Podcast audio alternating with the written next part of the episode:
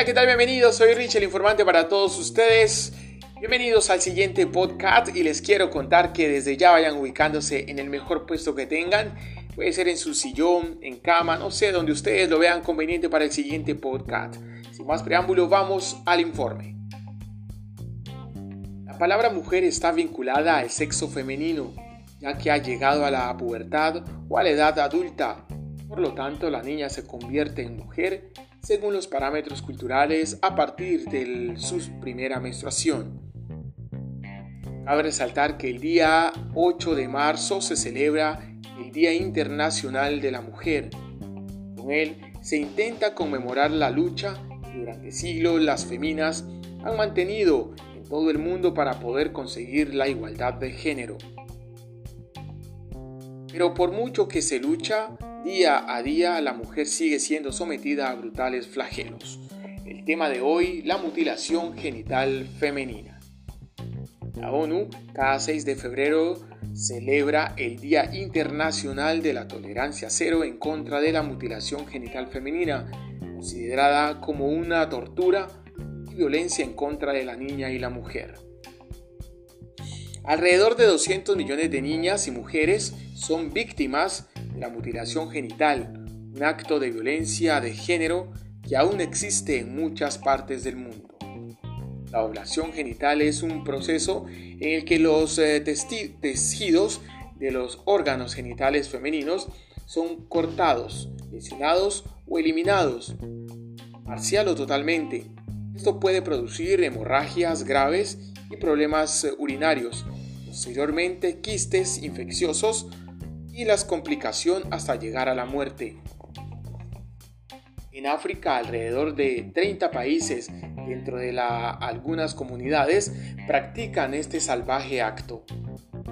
Benín, Burkina Faso, Camerún, Costa de Marfil, Etiopía, Gambia, Ghana, Guinea, Kenia, Malí, Mauritania, Nigeria, Níger, el Congo, Somalia, Sudán, Togo son algunos de los países que más lo han practicado. Este acto está prohibido en estos países africanos.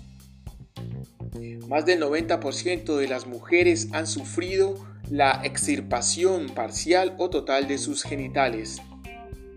Esta oblación se realiza con cuchillas, tijeras, bisturíes, trozos de cristales o cuchillas o cualquier elemento cortante. En ciertas comunidades como la India, Indonesia, Malasia, Pakistán, practican la mutilación femenina. Asimismo en España, donde la oblación está prohibida.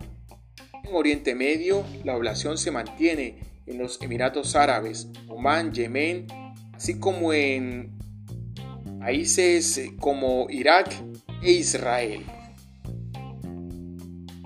De acuerdo al Fondo de Población de Naciones Unidas, Colombia es el único país de Latinoamérica en el que practican este acto salvaje en algunas comunidades indígenas. Esta situación comenzó a tener fuerza y a reconocerse como un problema social en el 2007, a causa de la muerte de dos niñas en Vera en el departamento de Risaralda, hecho en el que llevó preocupación en los medios internacionales y en las culturas occidentales. muchas niñas, principalmente en Vera, se les realiza la mutilación genital a la hora de su nacimiento. Muchas organizaciones no gubernamentales luchan día a día por los derechos e igualdad de las niñas y las mujeres, pero los abusos en contra de ellas cada día se vuelven más constantes el informe de hoy, mi podcast, ahí está para todos ustedes. Quería resaltar este tema porque es un tema muy preocupante para aquellos que no conocían el tema acerca de la mutilación genital femenina, pues aquí lo tienen. Quería compartirlos y que reflexionemos sobre este tema aún, que durante muchos años se lucha en contra de los daños y perjuicios que se le causa a la mujer, pero siguen sometidas y sometidas a estos flagelos. Así que no siendo más, les quiero agradecer a todos ustedes por estar ahí en la sintonía. Y ya saben cómo pueden eh, compartir este podcast a todos sus amigos y que sigan conectados con Richard Informante. Gracias a todos ustedes por estar ahí en la sintonía. Nos escuchamos otro día.